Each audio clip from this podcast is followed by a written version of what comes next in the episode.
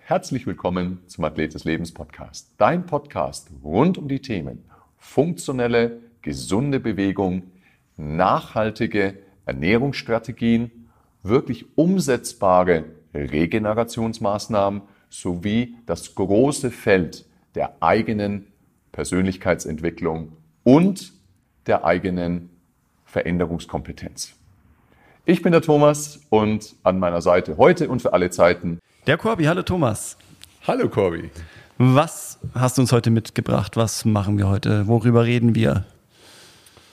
Ähm, ich habe mir Gedanken gemacht, beziehungsweise auch du hast dir Gedanken gemacht und ähm, wir haben uns die Frage gestellt, wir reden immer die ganze Zeit über das Thema Resilienz, aber wir haben noch nie diesen Begriff so eine ganz klare Definition gewidmet und wir haben auch diesen Begriff noch nie ähm, mehr Gewicht geschenkt, also mehr, mehr, mehr Aufmerksamkeit und auch keine Podcast-Episode. Und ich denke, heute könnte ein guter Moment sein, über die eigene Resilienz zu sprechen, über das, was ist eigentlich Resilienz, gerade auch hinsichtlich dessen, was so in der Welt ja, gerade so los ist. Ich glaube, es schadet nicht. Ja, ähm, Resilienz ist ja bei uns auch beim Coaching und Resilienz Professional von der 1 Academy ein ja, Begriff oder ein, ein Teil des Titels. Mhm. Und deswegen war es bei mir, wenn ich, wenn ich gleich die Definition, wie wir sie da ja, definieren, die Definition oder den Begriff Resilienz, ähm, wenn ich da drauf eingehen darf, da betiteln wir die Resilienz als die elastische Widerstandsfähigkeit, so wie es in der Werkstoffkunde im Endeffekt ja, definiert ist. Genau, also der ursprüngliche Begriff kommt tatsächlich aus der, aus der Werkstoffkunde. Und da geht es eben darum, dass ein Material formbar sein darf, aber elastisch auch. Ne? Also nicht starr, sondern formbar elastisch. Mhm. So.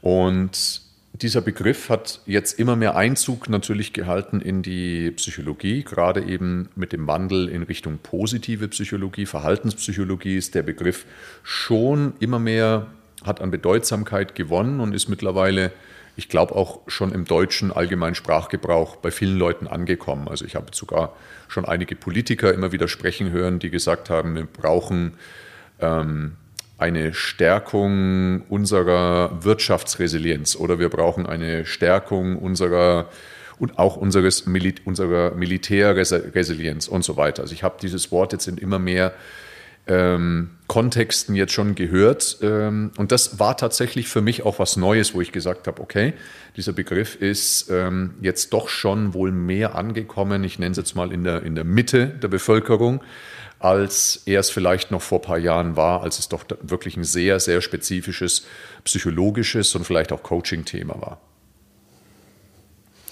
Ja, ich höre es auch immer wieder bei, bei Kunden, bei Patienten, wenn sie, wenn sie darüber reden, dass sie jetzt einen Workshop gemacht haben zur Resilienz, auch im Unternehmen, auch bei Mitarbeitern.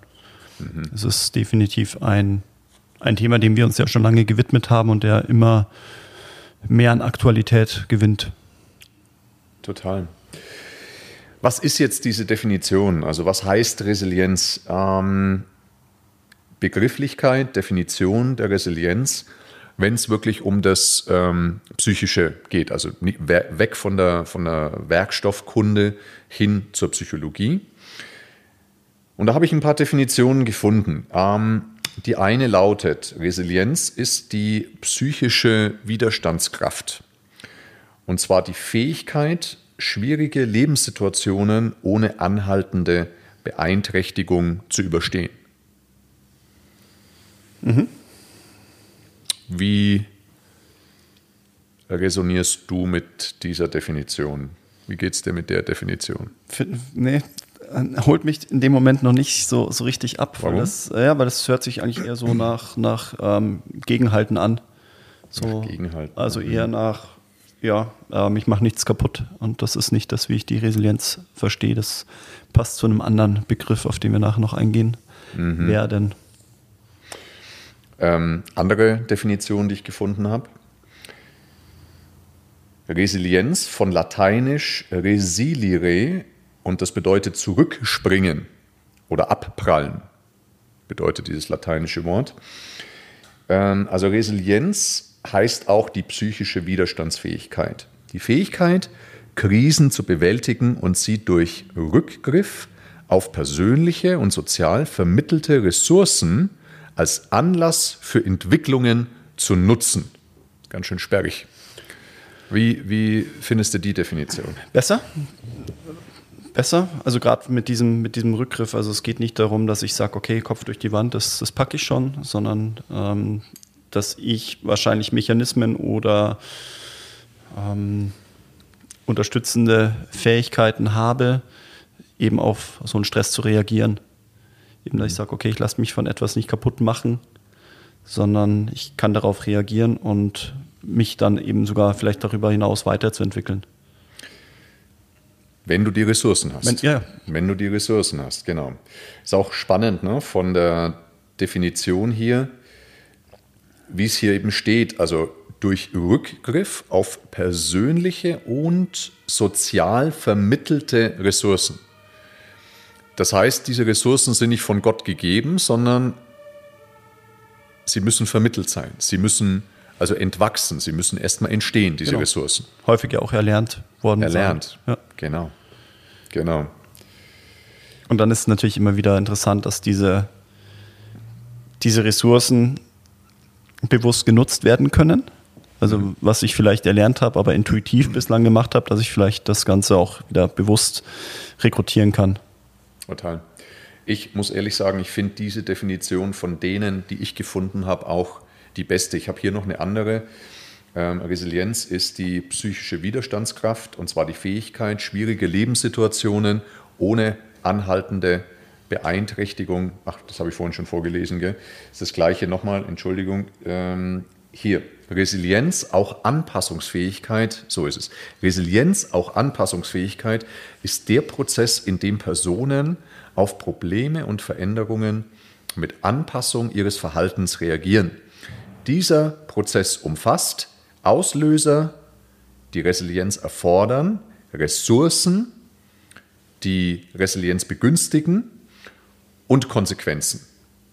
Also nochmal, der Prozess umfasst die Auslöser, die die Resilienz erfordern, die Ressourcen, die die Resilienz begünstigen und die Konsequenzen. Ja, sperrig, aber passt im Endeffekt auch. Also wenn ich sage, okay, der, der Stressor, mhm. dann das, wie ich da auf den Stress reagiere und wie ich mich dann schlussendlich dann ähm, daraus auch weiterentwickeln kann. Genau. Also am Ende geht es immer um die persönliche Widerstandsfähigkeit. Es wurde jetzt ja immer hier beschrieben, es geht um die psychische Widerstandsfähigkeit. Ne? Ich glaube, es darf, eine, es darf holistisch gesehen sein, es ist eine systemische Widerstandsfähigkeit. Und da hast du auch ganz recht, ne? wenn ich jetzt darum, wenn ich jetzt nur sage, es geht um Widerstandsfähigkeit, dann könnte ich das Konzept der Resilienz auch missverstehen. Weil dann könnte ich denken, naja, wenn ich mit dem Kopf durch die Wand gehe, dann kann mir es ja am Ende auch gelingen, aber das ist tatsächlich nicht das, was wir als Resilienz betrachten. Aber nochmal, es ist holistische, psychische systemische Widerstandsfähigkeit, definitiv. Und ich finde es tatsächlich ganz, ganz lohnenswert, diesen Begriff reinzunehmen, dass es sehr abhängig davon ist, wie stark und wie gut ausgebildet sind meine persönlichen Ressourcen für diese Bewältigung der Herausforderungen. Ja, wie würdest du Ressourcen definieren? Es geht ja dann, also es könnte ja sagen, okay, wie viele Körner sind im Tank? Also wir hatten ja schon das Energiefass. Mhm. Ähm, wie, wie voll ist mein Energiefass? Und wenn ich sage, okay, ich bin bei, bei 90 Prozent, dann habe ich natürlich ähm, vielleicht viel Ressource. Also Akku ist voll, da kann ich schön runtergehen. Nur ähm, die Energie ist ja nicht unerschöpflich. Das ist ja dann, kann ja nicht gemeint sein, dass ich sage, okay, solange mein Energiefass voll ist, dann kann ich Stress und wenn das Energiefass unten ist, dann zerbreche ich dran. Ist tatsächlich aber so. Ne? Also ja. der ein und der gleiche Stressor kann an einem Tag, ähm, kann mir das gelingen, den gut zu bewältigen. Und zu einem anderen Zeitpunkt, wenn dieser Stressor auf mich einprasselt, kann sein, dass er mich kaputt macht. Das kann sein. Ja, es kann sein. Ähm, und zwar dann, wenn ich extrem schwankend bin von meinen eigenen Energieressourcen. Um wieder diesen Begriff zu verwenden, Ressourcen. Ähm, ich glaube, was ganz wichtig ist, dass ich selber Kontrolle erlange über mein persönliches Energiemanagement. Und dass das nicht so volatil ist. Ne? Es gibt ja Menschen, die sind an einem Tag himmelhoch jauchzend und wissen eigentlich gar nicht so richtig, warum. Und am nächsten Tag zu Tode betrübt und wissen eigentlich auch nicht so richtig, warum das so ist. Ja? Und ich glaube, diese Hoheit zu erlangen, diese, diese ähm, ja, Kontrolle auch zu erlangen, ein Stück weit über dieses eigene Energiemanagement, ist extrem wichtig. Dafür ist es extrem entscheidend, dass ich mich nicht nur um die Dinge kümmere, die mein sogenanntes Energiefass oder Energiekonto auffüllen, also die Energiespender, die schönen Sachen im Leben, die mir gut tun, sondern dass ich vor allem Kenntnis und eine Strategie oder mehrere Strategien oder Ressourcen mir erarbeite, wie ich den Abfluss meiner Energie gestalte und manage. Verstehst du? Also wie ich mit den Energieräubern umgehe. Mhm. Da sind wir wieder bei der Resilienz. Das, das ist tatsächlich genau der Kernpunkt. Denn deswegen ist es so wichtig, also für uns ist es auch total wichtig, diese Übung auch, die, das Energiefass, also das Energiemanagement, besteht ja aus zwei großen Teilen, diese Übung. Einmal, dass ich mir meiner Energiespender bewusst werde und vor allem eben auch das Bewusstsein erlange, dass ich dankbar bin über die kleinen Dinge in meinem Leben. Also ich bringe immer wieder das Beispiel bei mir, der, der gute Espresso. Bewusst wahrgenommen, bewusst eingenommen, ist das ein Energiespender für mich. Wenn ich den aber einfach nur bestelle und irgendwie reinkipp und mir aber nicht mal einen Moment die Zeit nehme, den bewusst wahrzunehmen, dann verpufft dieser Energiespender. Ne? Und dann denke ich mir, ein Energiespender muss immer nur was Großes sein, wie der Urlaub, wie ein schickes neues Auto oder, oder was auch immer. Nur es sind die kleinen Dinge, die wirklich da auch einen ganz großen Beitrag leisten können. Das hat aber nichts mit Resilienz zu tun. Das hat erstmal nur damit zu tun, dass ich überhaupt für Nachschub an Energie sorge. Ich unterscheide darüber hinaus bei dem Energiespender-Thema auch noch zwischen Energiespendern, die mir nachhaltig erwiesenermaßen Energie liefern, nachhaltig Energie liefern und auf der anderen Seite Energiespender, die mir situativ schnelle Energie spenden, aber vielleicht lang nachhaltig gar nicht unbedingt gut für mich sind. Ich mache ein Beispiel.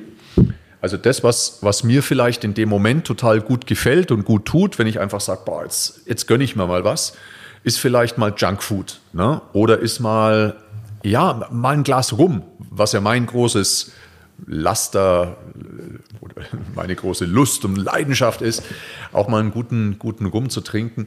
Also das ist was, wo ich genau weiß, das kann situativen Energiespender super sein, aber könnte auch in groben, groben Massen genossen und bei den Energieräubern landen. Ja, klar. Und es ist ja ganz klar, wenn ich sage, ich trinke jetzt vielleicht nicht ein Gläschen rum, sondern zwei oder drei, es mir halt jetzt schmeckt an dem Abend, dann weiß ich, ist mein Energie Management, mein Energiefass am nächsten Tag ist leerer als davor, weil meine Regeneration zieht es halt einfach runter. Also meine Schlafqualität leidet und, und, und, ist ja auch erwiesenermaßen, ist ersichtlich. Schlafqualität im Sinne von der Herzratenvariabilität und so weiter, Ruhepuls, leidet drunter. Also von dem her gibt es Energiespender, die mir situativ die halt so Seelenstreichler sind, die aber langfristig eher schlecht für mein Energiemanagement sind. Und dann gibt es Energiespender, die mir wirklich nachhaltig gut tun, wie zum Beispiel ein gesundes, vitales Leben eben auch zu führen, regelmäßig zu trainieren, mich gesund zu ernähren, gut zu schlafen.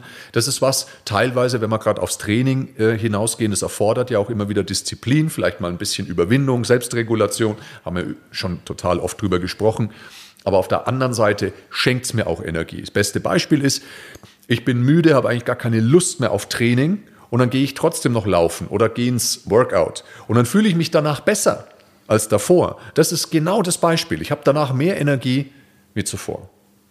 Also das ist das große Thema des Energiemanagements auf der Energiespenderseite. Also was gibt mir Energie? Das ist aber nicht Resilienz. Es ist nur essentiell als Grundvoraussetzung wichtig, um überhaupt Resilienz erfahren zu können. Weil wenn ich Resilienz haben möchte, brauche ich natürlich ein gewisses Maß an Energie. Mhm. Und das geht nur über die Energiespende erstmal.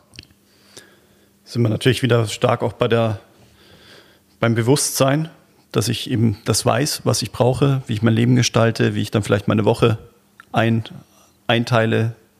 Wenn ich sage, ich habe dieses große Feldtraining, wann mache ich meine Trainingseinheiten, wenn ich weiß, okay, mein, mein Programming sieht vor, dass ich dreimal die Woche Krafttraining mache, weiß aber, dass ich jetzt äh, fünf Tage auf Geschäftsreise bin, dann ich sage, ah ja gut, ähm, ich lasse mein Equipment zu Hause oder ähm, wenn ich am Wochenende weg bin, ähm, ja, ich gerne mit, mit dem Campingbus ja, oder Wohnmobil, ähm, dann weiß ich, dass da keine Kurz- und Langhanteln drin sind, ähm, die ich dann für mein Training vielleicht benötige. Dann weiß ich, dass ich mein Training davor machen muss, bevor ich eben wegfahre weil an dem Wochenende passiert dann nichts.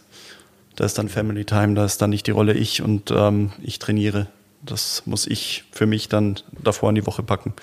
Ganz genau. Das muss ich ein bisschen managen. Ich brauche dafür also auch Aufmerksamkeit, Bewusstheit, auch Zeit. Ähm, ist ja, haben wir auch schon mal drüber gesprochen, wenn die Woche ähm, zu organisieren ist,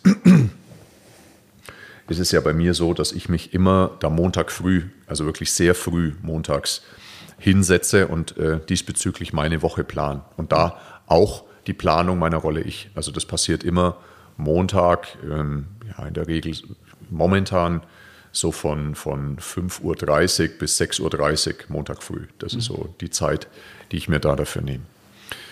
Ähm, das ist der Energiespenderbereich. So, und das ist die Grundvoraussetzung für die Resilienz. Wenn es wirklich jetzt um resiliente Anpassung, um resiliente Widerstandsfähigkeit geht, ist es ganz entscheidend, sich jetzt mehr mit den Energieräubern wieder auseinanderzusetzen. Wir haben ja eine ganze Podcast-Episode, haben wir ja dem ganzen Thema Umgang mit Energieräubern gewidmet. Und was war da unsere, unsere Erkenntnis am Ende? Ja, es ging dann um diesen, diesen Dreiklang Change it, Love it, Leave it. Genau. Oder allgemein gesagt, love it, change it, leave it. Und wir haben für uns ja festgestellt, dass wir die Reihenfolge eher mit change it, love it, leave it, ähm, ja, dass wir die. Was auch total klug ist, finden. ist total richtig. Genauso. Die Reihenfolge change it, love it, leave it ist genau richtig. Ist total stimmig. Absolut. Ja. Ja. Das ist die Erkenntnis. Ne? Change it, love it, leave it. Es gibt keinen anderen Umgang mit Energieräubern. Und am Ende ist das schon Resilienz. Das ist ein großer Teil der Resilienz. Denn in dem Moment, wenn ich die Dinge verändern könnte, aber ich verharre total in dem Bereich Love it.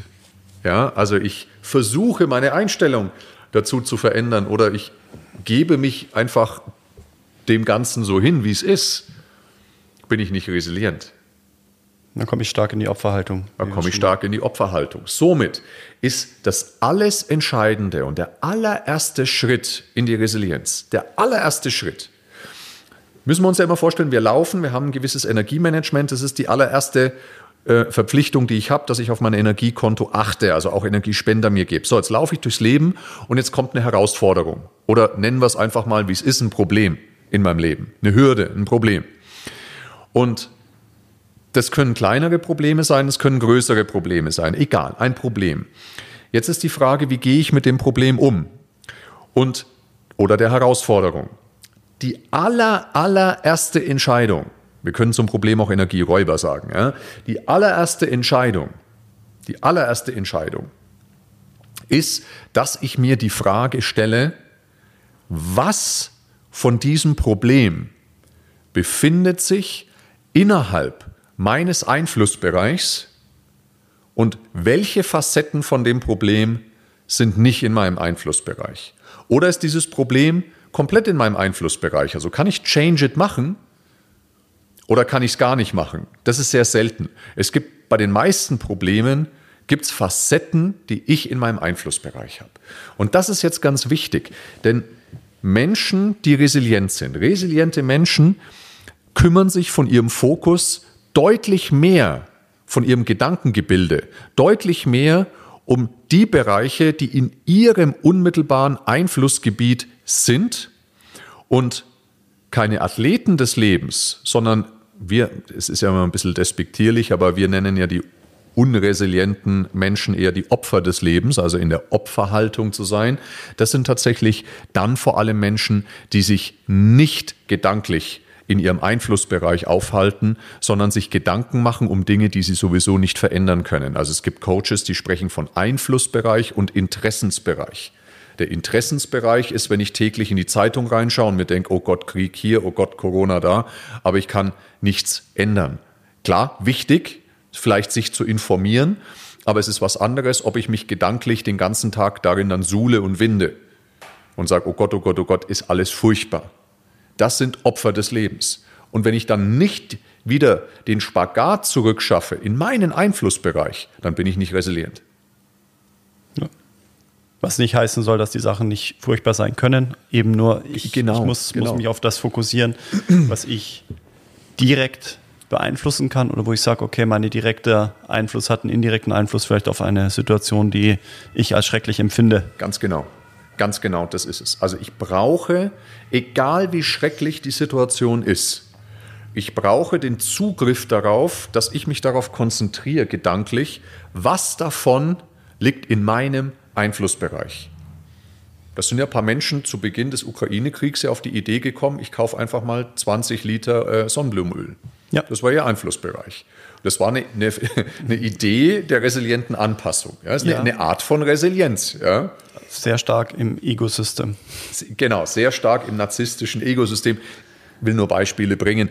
Ich ist nicht so, wie wir ja. wirklich Resilienz äh, beziffern, Nein, es, es aber es, andere, ist, es ist ein Lösungsweg, es ist andere, ein Einflussbereich. Andere haben Geld gespendet, andere haben, ähm, haben einen direkten Einfluss auf, auf die Situation genommen, in genau. der sie geholfen haben. Und der andere hilft seiner Familie, indem ja. er hamstert.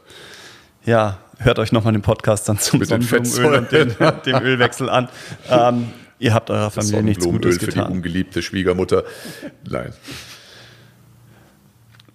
Ich, äh, Was geht dir durch den Kopf? Nein, nee, nee, weil ich gerade wieder beim, ähm, ich war am, beim, bei einer Supermarktkette am Wochenende, ähm, bin, bin einmal angemacht worden, dass ich ja, dass die sicher nicht alle so dumm sind, wenn sie dich da in die Schlange stellen. Also die haben sich halt alle an der Schlange angestellt, die lang war. Ich bin dann an die andere gegangen und vor mir war tatsächlich eine Dame, die hatte drei Liter Sonnenblumenöl. Und die erste Frage war auch, was hat das gekostet? Das war ich, hatte, ich hatte meinen Spaß im Supermarkt, also den innerlichen Spaß. Ja. Okay. So, auch leicht abgeschweift. Leicht, leicht abgeschweift. Die Resilienz. Ja, Resilienz. Es, war ein es, war, es war tatsächlich, ich habe ich hab grinsen müssen, war dann doch ein Energiespender für mich. Weil du die Situation bewusst wahrgenommen hast. Ja. Das war großartig, ja. Ja. Großartig. Hast du schon ausgemalt, was sie darin frittiert, oder? In dem Sonnenblumenöl? Ich habe einfach nur gegrinst und ähm, über ihn genau. über sie Kopf geschüttelt. Viel Spaß, anderen, mit, der Zell, viel Spaß mit der Zellalterung. Ja. ja. ja. So, zurück zur, zur Resilienz. Gut. Also wir, defini wir definieren sie eben nicht nur über, über dieses, diesen Gedanken, okay, was kann ich für mich äh, Gutes tun, sondern schon auch, auch globaler. Wenn, also den Einflussbereich, den ich habe auf, auf den Stress, sei er globaler Natur oder auch eben, sagen wir mal, im engeren Kontext, den ich tatsächlich also komplett beeinflussen kann.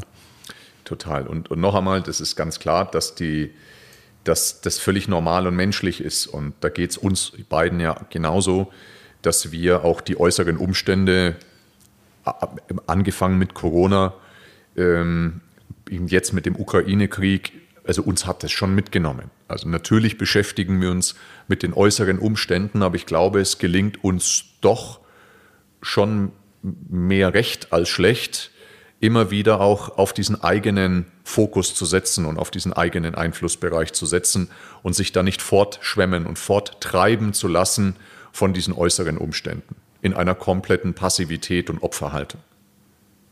Ja, und eben sich nicht daran in dieser Opferhaltung zu verlieren. Also genau. Eben auch gerade dieses, ah, ich kann ja eh nichts machen, ich kann ja eh nichts machen und sich dann eben im, im Kreis zu drehen und ja, wertvolle Energie eben in dieser in diesem Verzweifeln zu verlieren, sondern so wie du es gerade schon gesagt hast, eben den, den Bereich, auf den ich Einfluss nehmen kann, dort Einfluss zu nehmen, ähm, die Situation anzugehen, vielleicht auch umzubewerten, vielleicht auch immer nur in dem Zweiklang. Also mm.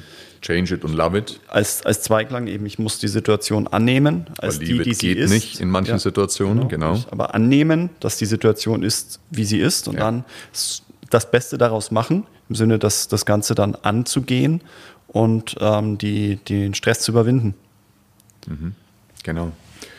Nochmal, bisher die Zusammenfassung, also um überhaupt Resilienz haben zu können, um überhaupt resilient reagieren zu können, brauche ich ein gutes Energiemanagement, also auch auf der Seite der Energiespender. ne? Ich brauche ein gutes Energiemanagement. Dazu gehört auch natürlich wieder ein guter Schlaf, gute Bewegung, gute Ernährung, ähm, gutes Stressmanagement an sich, auch im Sinne von solchen Dingen wie mal Atemregulation, vielleicht Meditation und so weiter. Also ich brauche Energiemanagement, aber auch durchaus am langen Ende ungesunde Energiespender, wie jetzt eben, ich wieder das Beispiel bei mir, mal darum. Ja, also was halt auch mal Spaß macht im Leben. Mischung aus Askese und Hedonismus, Balance. So, also es braucht Energiemanagement auf der einen Seite, auf der Haben-Seite und auf der anderen Seite braucht es eben einen guten Umgang mit Problemen, Herausforderungen, Energieräubern, nenn es wie du es möchtest. Da ganz wichtig, und dann schließen wir diese erste Zusammenfassung, da eben ganz wichtig zu sagen, okay, erster Fokus, Problem kommt, was ist in meinem Einflussbereich? Das ist wichtig, diese Unterscheidung zu treffen, was ist in meinem Einflussbereich, was nicht. Das ist ganz wichtig. Und jetzt geht es weiter, weil das ist immer noch nicht hundertprozentige Resilienz.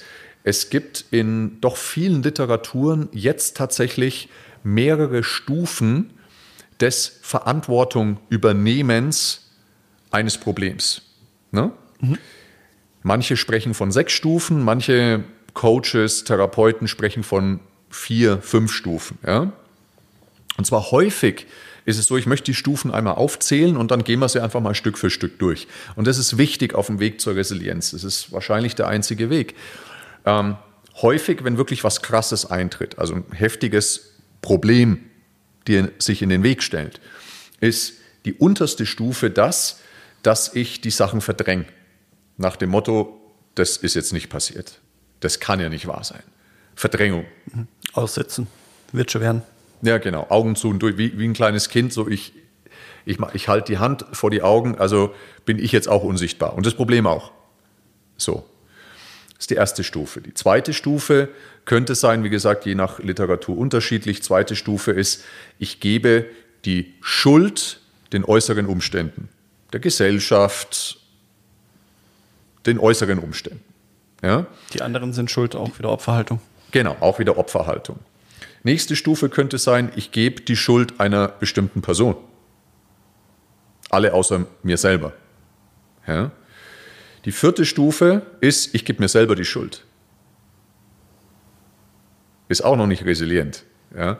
Gerade nämlich dann, wenn ich ganz, ganz viel limitierende Glaubenssätze habe, ganz schlechte eigene Selbstsicherheit im Leben, also auf gut Deutsch ein schlechtes Selbstbewusstsein im Leben, dann gebe ich mir ganz oft, vielleicht sogar ganz schnell selber die Schuld. Dann überspringe ich vielleicht die unteren Punkte und gebe mir instinktiv immer die Schuld für gewisse Dinge.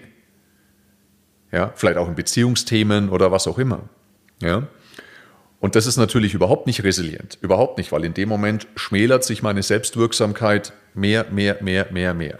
Also es könnte die vierte Stufe sein. Ich gebe mir selber die Schuld. Die nächste Stufe ist, ich nehme die Sache an. Ich übernehme Verantwortung. Ich sage, okay, das ist jetzt so, wie es ist. Und ich, in Selbstwirksamkeit gehe ich das an. Da empfinde ich das Problem als Last. Aber ich gehe es an. Und die letzte Stufe wäre, ich sehe das Problem als Herausforderung und sehe es irgendwann, dadurch, dass ich es als positive Herausforderung für mich annehme, sehe ich es nicht mehr als Last, sondern vielleicht irgendwann, ist jetzt ein bisschen blumig gesprochen, als Lust. Ja? So nach dem Motto, wenn ich schon muss, dann will ich auch Freude daran haben. Motivator? Kann man es als Motivator schon bezeichnen? Oder?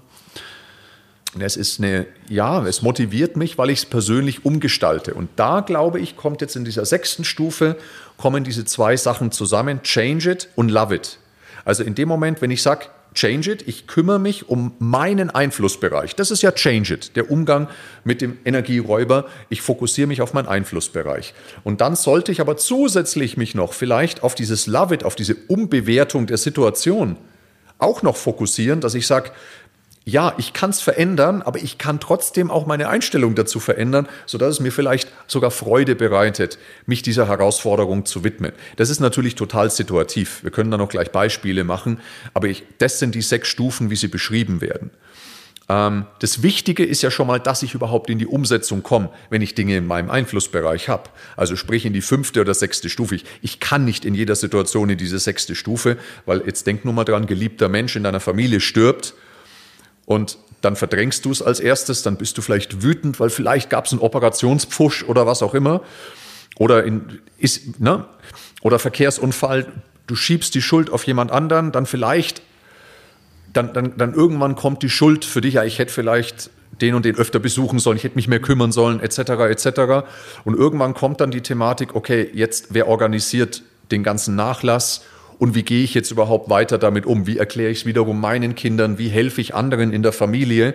Und das kann ich entweder als enorme Last empfinden und das sehe ich jetzt tatsächlich als was sehr herausforderndes, da zu sagen, da empfinde ich jetzt Freude dabei, ähm, diese nächsten Schritte zu gehen und ich empfinde das jetzt als Lust. Aber ich kann mich zumindest so umbewerten, dass ich sage, ich leide nicht so stark, wenn ich die Sachen angehe. Das ist Resilienz. Ja, du kannst es in dem Sinne vielleicht so wie du es gesagt hast, du unterstützt dann eben deine Nächsten mit der gemeinsamen Trauerbewältigung, um dann eben gemeinsam darüber hinwegzukommen, das ist ja auch etwas Positives, das dann ja. im Gemeinsamen zu tun. Genau. Und dann gibt es natürlich Probleme und Herausforderungen, die durchlaufe ich viel schneller, diese Stufen. Und dann gibt es Themen, die richtig traumatisch sind, da dauert es länger. Da dauert es länger und wahrscheinlich verschwimmen diese Stufen auch miteinander. Vielleicht hüpfe ich auch mal von einer Stufe zur anderen. Fakt ist, ohne das, dass ich in meine Selbstwirksamkeit komme, in meinen Einflussbereich komme, das ist ja jetzt in diesen Stufen nur Stufe 5 und 6, bin ich in meinem Einflussbereich und komme wirklich in die Selbstwirksamkeit. Nur dann habe ich eine Grundvoraussetzung für Resilienz. Nur dann. Verharre ich in der Opferhaltung?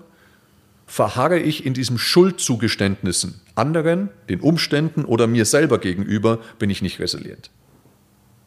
Und nochmal, das ist völlig in Ordnung und es ist völlig menschlich. Also auch da nochmal an jeden, der uns zuhört. Ich will das nicht missverstanden wissen. Das ist völlig normal, dass es diese unterschiedlichen Stufen gibt. Und es ist auch völlig normal, dass auch ein mega resilienter Mensch äh, bei richtig traumatischen Erlebnissen dass der verdrängt, dass der Schuldzugeständnisse gibt. Völlig normal. Nur die Frage ist, komme ich da aus eigenen, und da sind wir wieder bei den Ressourcen, komme ich da raus? Kann ich mich da selber rauswühlen und entwickeln? Oder verharre ich und bleibe ich stecken wie in einem Sumpf? Das ist die große Frage. Nicht, dass ein resilienter Mensch über diese unteren Stufen lockerflockig hinwegspringt. Überhaupt nicht. Nur die Frage ist, schaffe ich es mit meinen eigenen Ressourcen, mich daraus zu arbeiten? Und dafür braucht es Ressourcen. Da sind wir wieder bei den Themen. Bewusstheit, Bewusstheit schaffen, den Elefanten kennen, ein Warum im Leben haben. Die Frage ist, wer bin ich? Irgendwie eine Ahnung davon haben. Die Frage, wer möchte ich sein?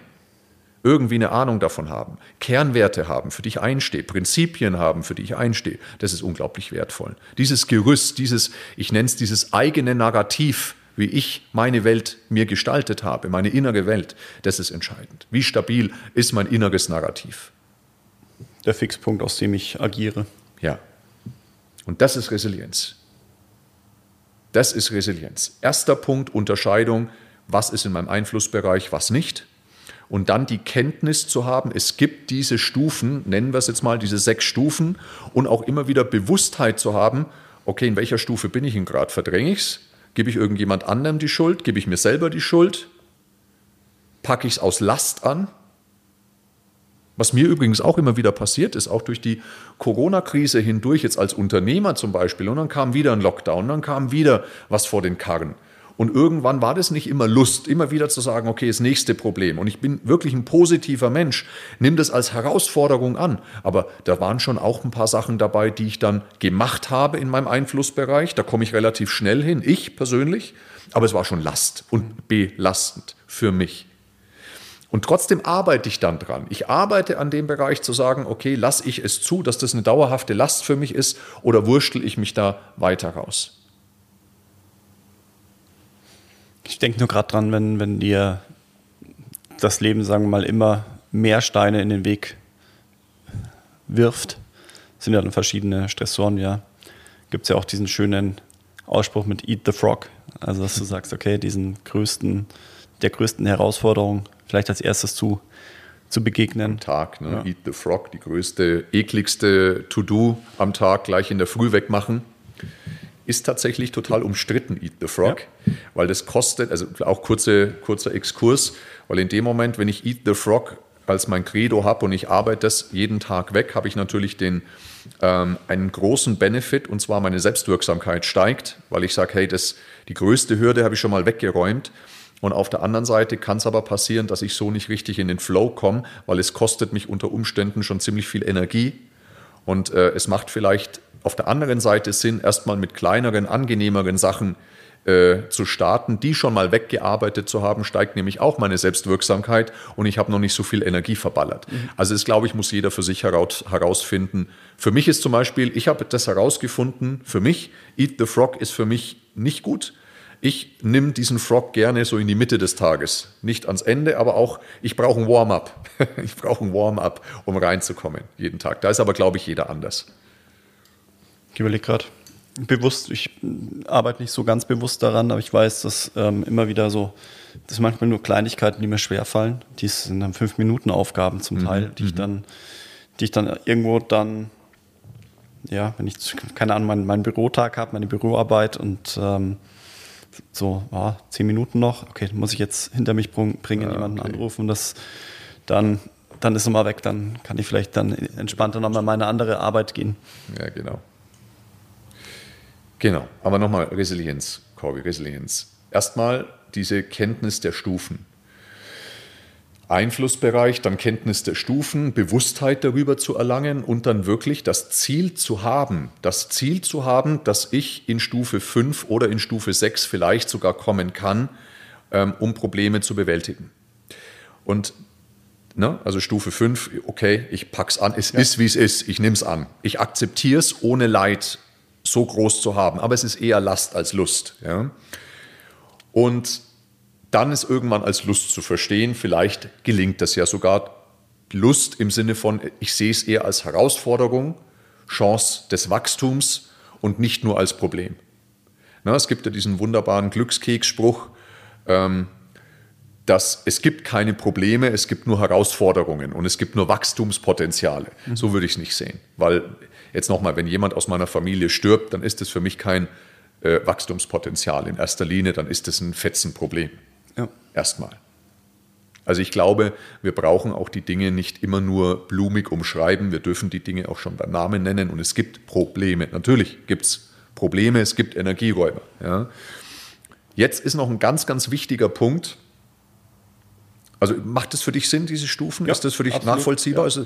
Oder brauchen wir noch ein Beispiel was dazu? Nee, also für mich ist das schon die, ich, in den ersten vier, vier Bereichen, dass ich eben nicht in der Resilienz arbeite, sondern entweder so im ja, in der Opferhaltung verharre oder sage, okay, äh, Augen zu und, ähm, und weg. Also ich entziehe mich der Situation, aber vielleicht auch nur, dass ich mich da mental davon abkapsel und das Thema gar nicht angehe. Es passiert ja zum Beispiel, wenn ich, ähm, wenn mir im Leben was ganz Traumatisches passiert. Also wir, wir sprechen von richtig schlimmen, schlimmen Sachen, wo ich keine Ressourcen habe, die irgendwie zu verarbeiten, zu bewältigen, dann kommt ja aus der Tierwelt der Modus Freeze. Und das ist dieses Abkapseln von der Situation. Da entsteht ein Trauma, also ein psychologisches Trauma.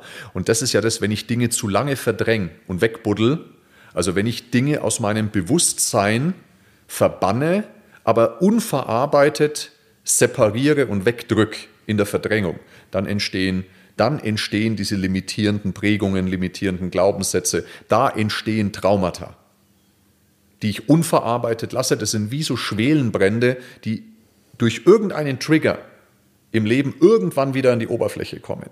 Also ich kann jedem nur wärmstens empfehlen, so wenig wie möglich in diesem Verdrängungs- und Abspaltung, Abkapselungsmodus zu verharren. Aber das passiert tatsächlich vor allem dann, wenn Dinge passieren in meinem Leben, wo ich keine Ressourcen habe, die zu verarbeiten, wo ich keine Ressourcen habe, die passiert uns häufig als Kind, wenn uns als Kind, ähm, wenn wir wirklich seelisch oder körperlich missbraucht werden.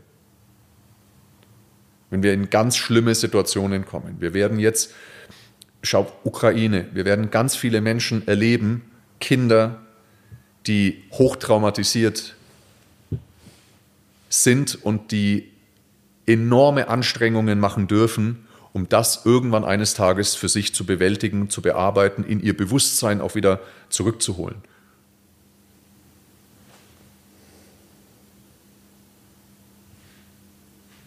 Ja. Dann neige ich zur Verdrängung. Hm. Ausblenden. Ja. Es ist noch eine Sache, die mir da ganz wichtig ist bei der Resilienz, und zwar dann kommen wir noch, wenn ich in diese Stufe 5, 6 reinkomme, ähm, zur Strategie. Wie bewältige, wie bewältige ich diesen, dieses Problem oder die Herausforderung? Und da gibt es jetzt entweder die Möglichkeit, ich lerne vielleicht oder ich habe gelernt aus früheren Handlungen oder vielleicht ist ja auch aufgrund eines Fehlers von mir dieses Problem ja erst entstanden. Das kann ja auch sein. Ich habe einen Fehler gemacht in der Beziehung oder als Unternehmer oder ist ja auch wurscht. Ich habe eine Fehlentscheidung getroffen und somit ist das Problem entstanden. Das kann ja sein. Und da ist die große Thematik, mache ich den gleichen Fehler wieder und bin einfach noch disziplinierter und gehe da einfach durch das nächste Mal, durch dieses Problem. Also nach dem Motto, nicht Verdrängung, sondern ich gehe es an, aber ich nenne es jetzt mal unklug, Augen zu und durch? Oder habe ich einen Lerneffekt und passe mich auch der Situation an? Verändere vielleicht meine Strategie, lerne daraus und aufgrund meiner, meiner Lernerfahrung handle, handle ich ein bisschen anders. Ja, verstehst du, was ich meine? Es gibt ja diesen schönen, dieses schöne Bildnis was wir immer wieder in der Resilienz haben, von diesem Leuchtturm und der Brandung im Meer. Und viele glauben immer, ja, wenn ich resilient bin, bin ich doch dieser Leuchtturm. Und das stimmt nicht, sondern Resilienz bedeutet, ich bin, ich bin anpassbar und geschmeidig wie die Brandung selber. Also die Resilienz bedeutet, ich bin die Brandung, ich bin, wie Bruce Lee damals schon gesagt hat, be water, my friend. Ja? weil Wasser kann die Form verändern. Ne? Es kann im fließenden Zustand sein. Wenn ich Wasser in, in eine Tasse reinschütte, dann schaut es aus wie die Tasse. Also Wasser ist anpassbar. Das ist Resilienz, ja, ohne ein Fähnchen im Wind zu sein. Das ist auch dann die nächste Stufe. Ja? Das ist alles nicht so einfach. Aber auf der anderen Seite ist, was ist dieser Leuchtturm? Dieser Leuchtturm steht stoisch, das sind wir wieder beim Stoizismus, und äh, der Stoizismus hat schon ein bisschen, wenn ich den falsch interpretiere, ne, Stoizismus, ich sehe die Dinge unglaublich standhaft und ähm, gelassen auch, aber vor allem standhaft. Ja? Und lass mich nicht aus der Ruhe bringen, lass mich nicht zerbrechen. Ne? Und dieser Stoizismus falsch ausgelegt kann so ein bisschen wie so ein Dickschädel mit dem Kopf durch die Wand interpretiert werden. Und das ist etwas, was wieder ein anderes Prinzip ist. Und zwar ist das eher ein interpretiertes äh, Prinzip, das nennt sich das Antifragilitätsprinzip. Ja? Das heißt, ich gehe mit dem Kopf durch die Wand und ich trage mich dabei aber etwas ab, genau wie dieser, wie dieser Leuchtturm. Der trägt sich ab durch die Brandung. Also nach tausend Jahren ist der deutlich abgetragener wie jetzt. Mhm. Die Brandung schaut immer noch gleich aus. Ja? Aber der Leuchtturm ist abgetragen.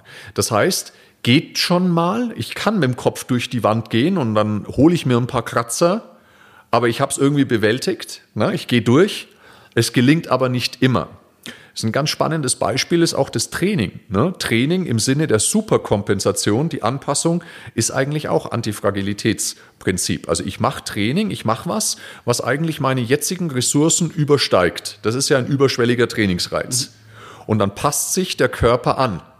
Es ist eigentlich eine Interpretation nicht von Resilienz, sondern von Antifragilität. Resilient wäre es vielleicht von der Überlegung, ich bin jetzt einfach nur am Überlegen, resilient wäre es vielleicht, das nächste Mal nicht mehr so überschwellig zu trainieren. Ich überlege jetzt gerade,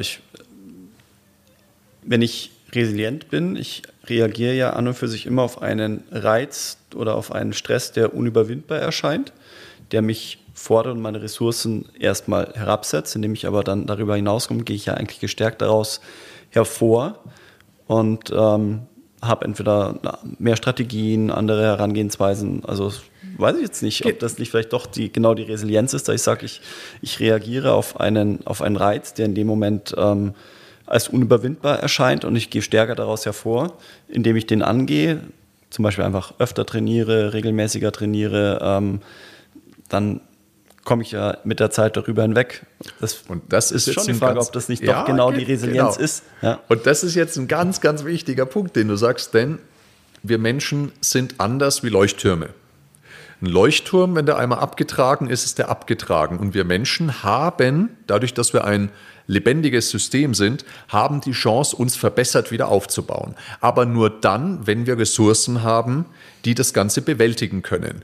Und dieses Thema der Antifragilität ist, dass die Reize auf Dauer zu krass sind und ich dann irgendwann in ein Burnout, in ein Trauma, in ein was auch immer hineinrutsche, weil ich nicht mehr bewältigen kann. Das heißt, die Dinge einzuordnen, zu sagen, ja, ich gehe vielleicht mal ein Stück weit durch aber ich passe mich auch an und ich bin klug genug zu wissen, wann ich lernen darf und nicht immer wieder mit dem Kopf durch die Wand. Das ist ganz entscheidend. Aber du hast komplett recht. Wir Menschen haben die Möglichkeit, uns überschwellig positiv zu verbessern. Ein Trainingsreiz trägt uns ab und dann werden wir aber besser. Der Leuchtturm trägt sich ab und er bleibt abgetragen. Das ist der große Unterschied. Das ist total richtig, was du sagst. Aber auch ja, Stress, also irgendwie Unzufriedenheit im Kontext. Äh, ich denke immer mal wieder auch gern, vielleicht im Kontext Mitarbeiter, etwas, was an dich herangetragen wird als Führungskraft, die dich, was dich immer wieder stresst. Wenn du aber so eine Situation schon das ein oder andere Mal positiv bewältigt hast und sagst, okay, das vielleicht den Perspektivwechsel verstehe ich aber ich weiß, dass, dass es einfach unglaublich wichtig ist für das Unternehmen, ähm, dass, dass der Prozess gegangen wird, dann nehme ich es als gegeben hin, weiß, dass das sich positiv entwickeln wird und wenn dann der nächste Mitarbeiter vielleicht mit einem ähnlichen Thema kommt, dann weiß ich, wie ich damit umgehe und gehe da ja auch entspannt darüber hinweg. Total. Also dieser Lerneffekt, das ist ganz wichtig. Also fassen wir nochmal zusammen. Als erstes, es tritt mir, wenn es um Resilienz geht, brauche ich Energiespender, brauche Energiemanagement. Dann, wenn ein Problem eintritt, Entscheidung, was ist mein Einflussbereich, was nicht mit dem Bewusstsein, es gibt mehrere Stufen. Verdrängung, ich gebe die Schuld dem Umfeld, also der, der Allgemeinheit, den äußeren Umständen, dann ich gebe gebe die Schuld jemand anders, also einer anderen Person, ich gebe mir selber die Schuld, dann kommt Stufe 5, ich nehme es an, ich muss halt, da muss man halt durch. Ne? So, das ist halt so, wie es ist. Und Stufe 6, also wenn ich schon das Problem angehe, dann sehe ich es auch als Herausforderung. So, das sind diese sechs Stufen. Und dann noch mit einer Strategie, mit einer Kenntnis, okay, trägt mich das jetzt richtig krass ab? Also zermürbt mich das? Also muss ich mich anpassen? aller Leuchtturm und Brandung oder ähm, kann ich sagen, ich mache eine Mischung. Okay, ich gehe durch, es ist hart, aber ich gehe durch und habe einen Lerneffekt. Das ist der Unterschied zwischen Resilienz und Antifragilität. Das ist letztlich das, wie wir Resilienz umschreiben. Also schon noch mal ein bisschen was dazu gepackt zu den Definitionen, die wir eingangs erzählt haben.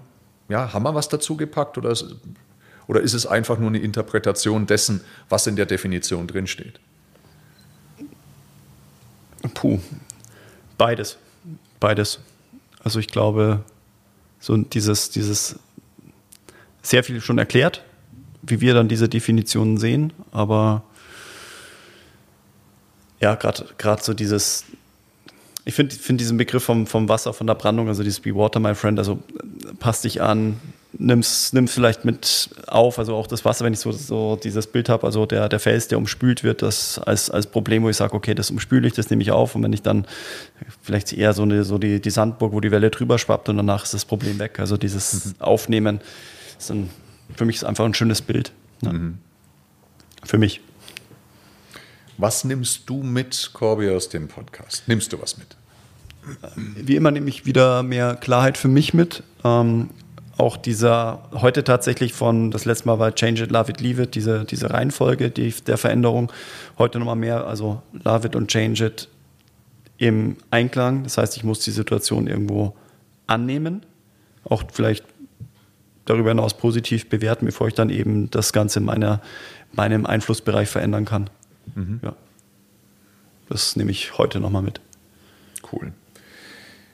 Liebe Zuhörer, wenn es dir gefallen hat, dann bitte schick uns ein positives Feedback, gib uns eine positive Bewertung. Ähm, auch gerne genereller konstruktiver Feedback-Austausch ist immer super erwünscht bei uns.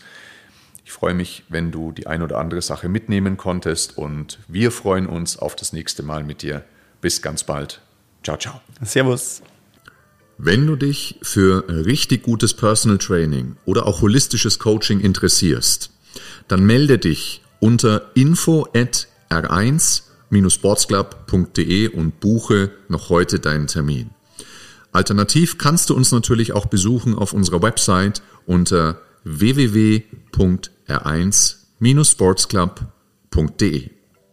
Du bist bereits Trainer oder Coach und bist vielleicht am Anfang deiner Karriere oder auch schon einige Jahre in dieser Branche zugange. Möchtest dich aber noch weiterentwickeln, möchtest von den besten und erfahrensten Coaches in der Branche lernen. Dann melde dich an bei unserer R1 Academy und buche noch heute deinen Lehrgang unter www.r1-academy.de.